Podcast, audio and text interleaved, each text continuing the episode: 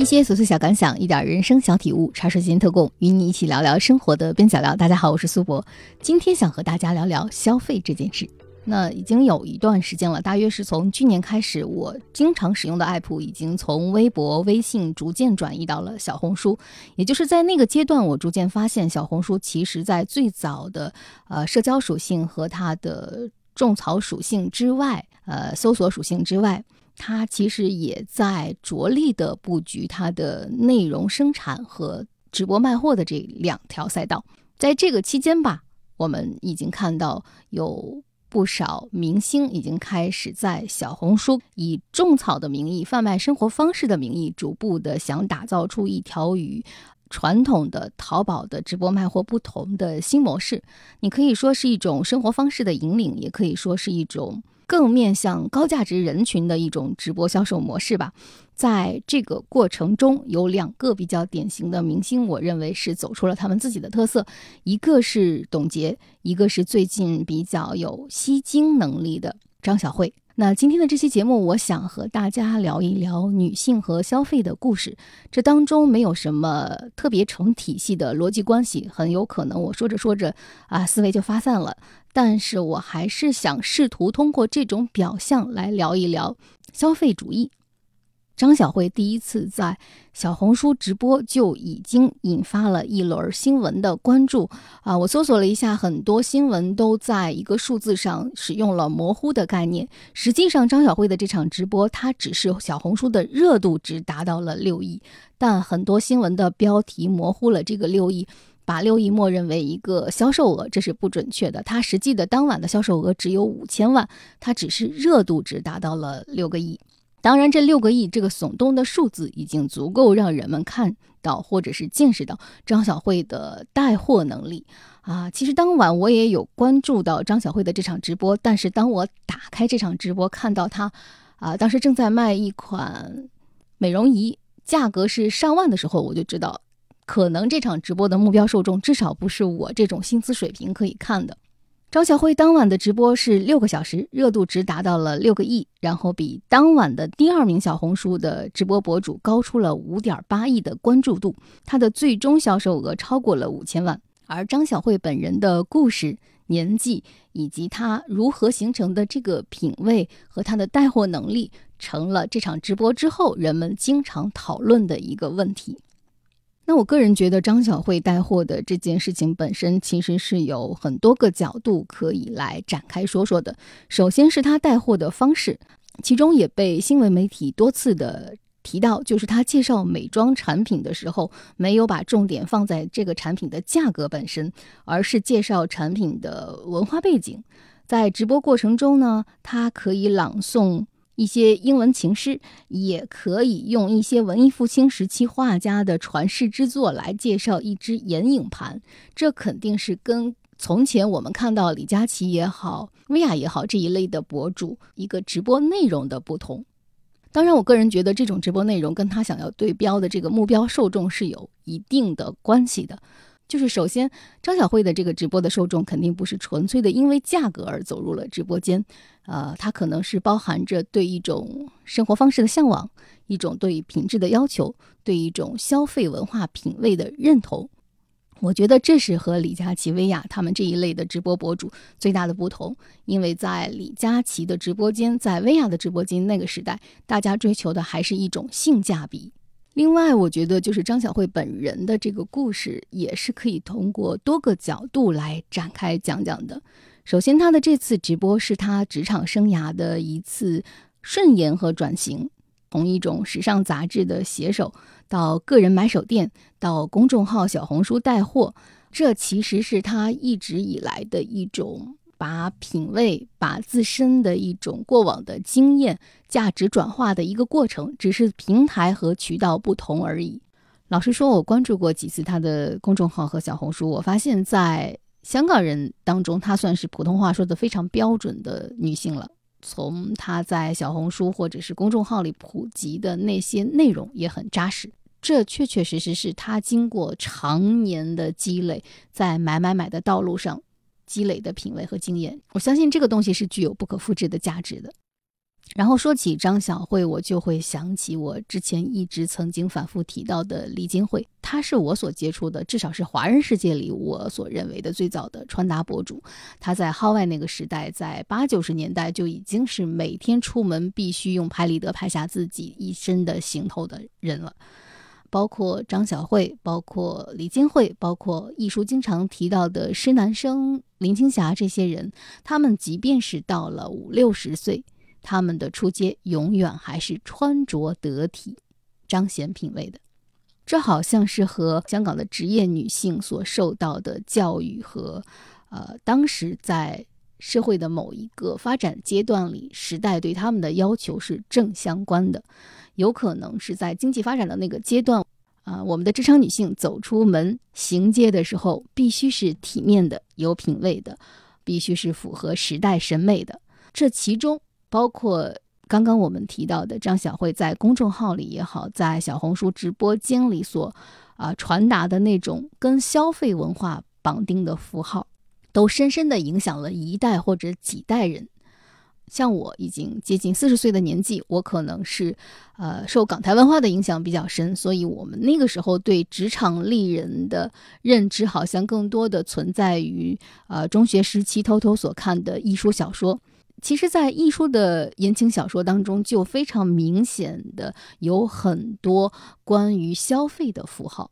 我现在经常想到的艺术能够提到的啊一些关于消费主义的符号，是包括手表、包括珠宝、包括你所穿的职场丽人所必须要拥有的衬衫、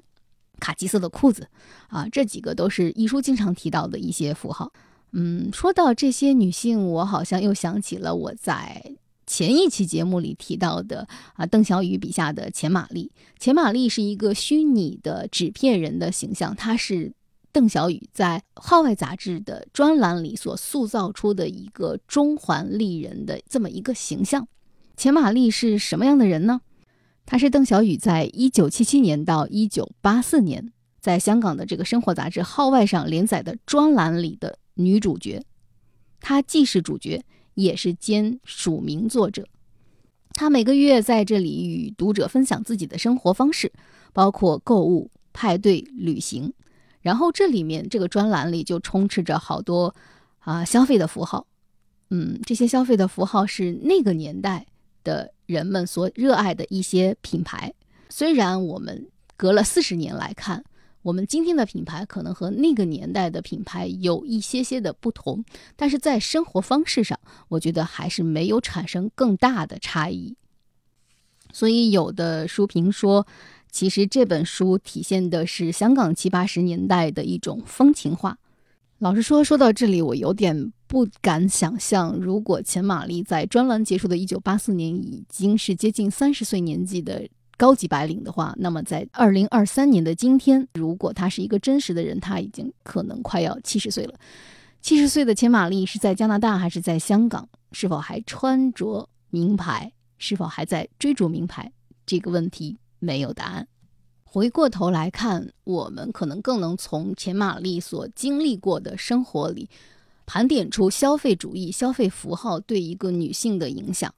她提到了她穿什么样的衣服，她提到了她的朋友们穿什么样的衣服，他们每天在过着什么样的休闲生活。这里面包含了一些啊游艇派对，包含了一些去比较大的城市出差，像当时的纽约呀、巴黎呀这样的地方。在出差的过程中有什么样的感受体验？包括休闲的时候，我们是去北海道还是去大溪地？这可能是在四十年前的一些香港中环的高级白领们所过的、所呈现的一种生活方式。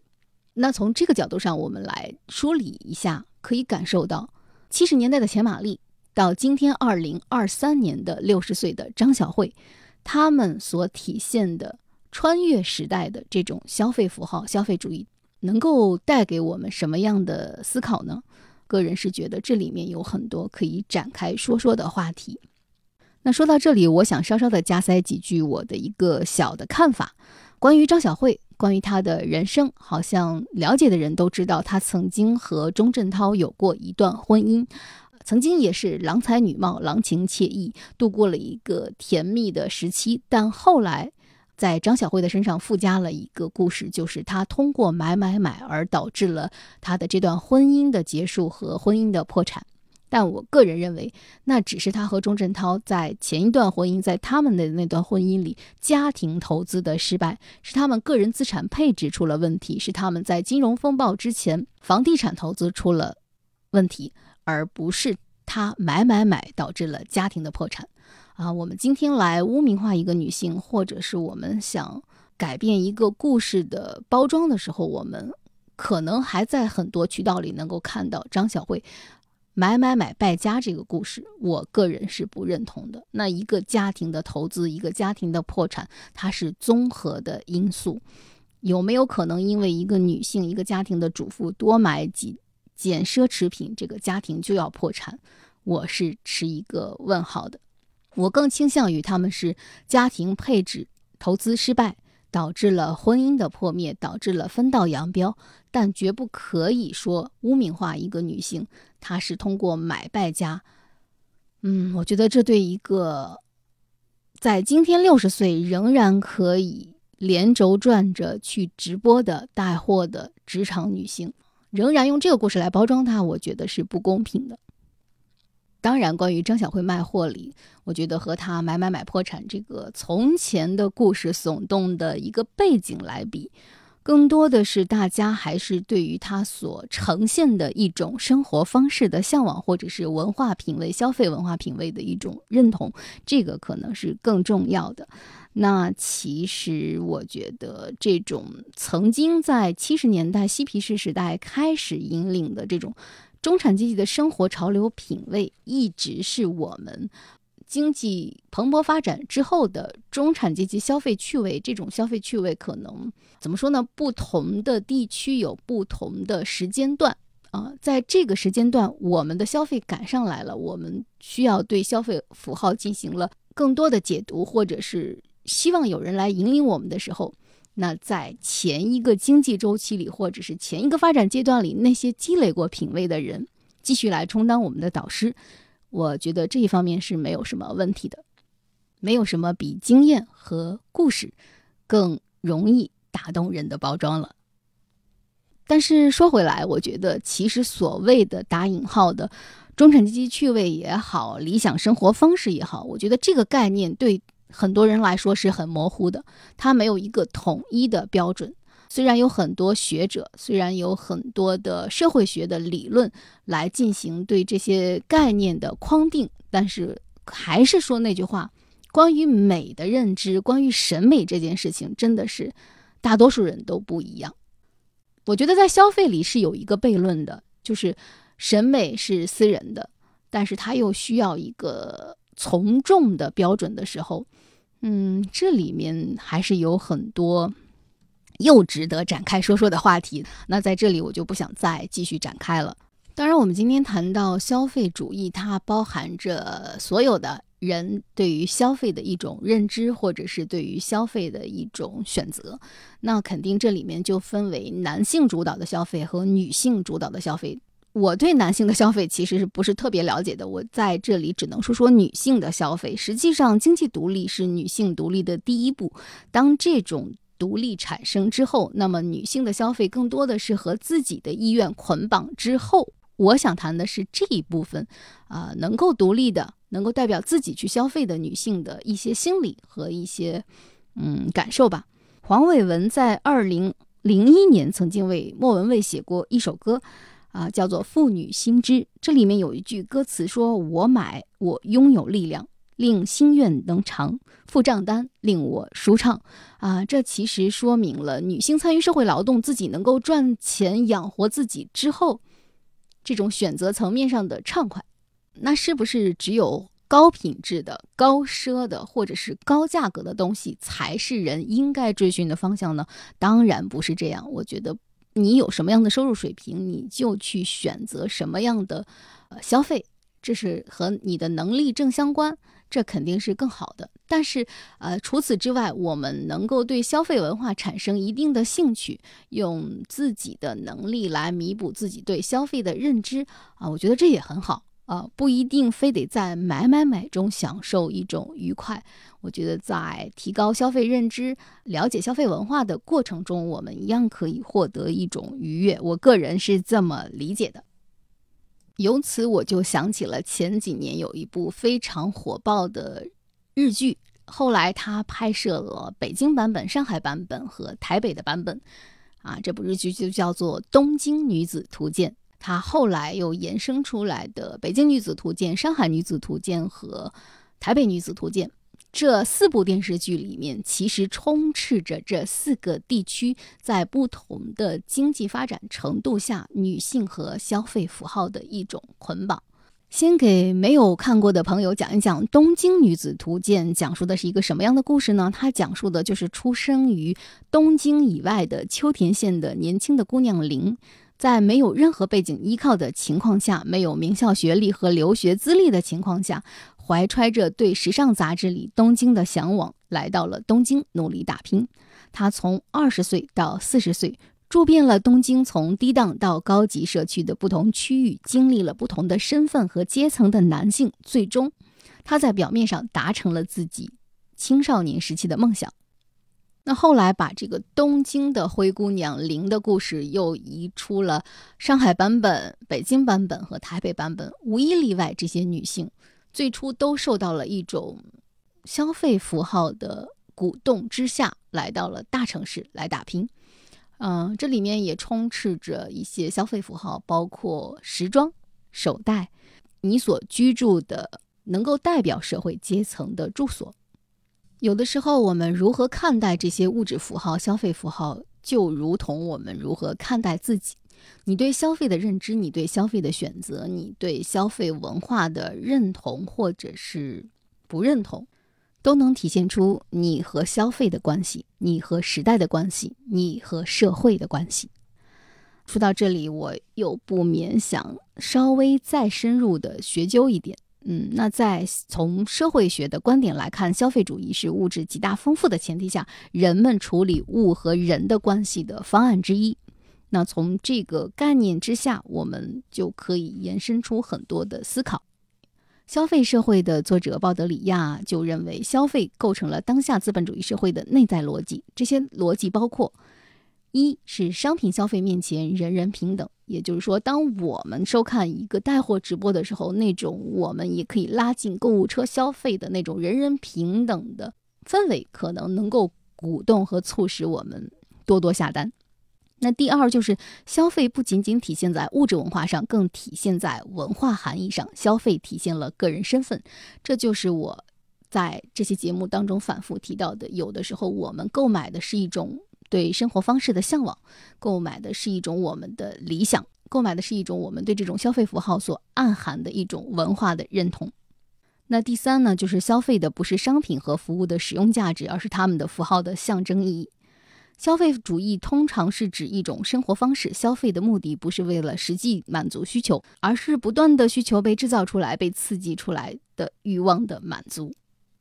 啰里吧嗦说了很多关于消费主义的一些抽象的概念，在这个概念的解释之下，我反而想说，有的时候，可能对于大多数人来说，我们首先要有消费的能力，再来谈消费主义。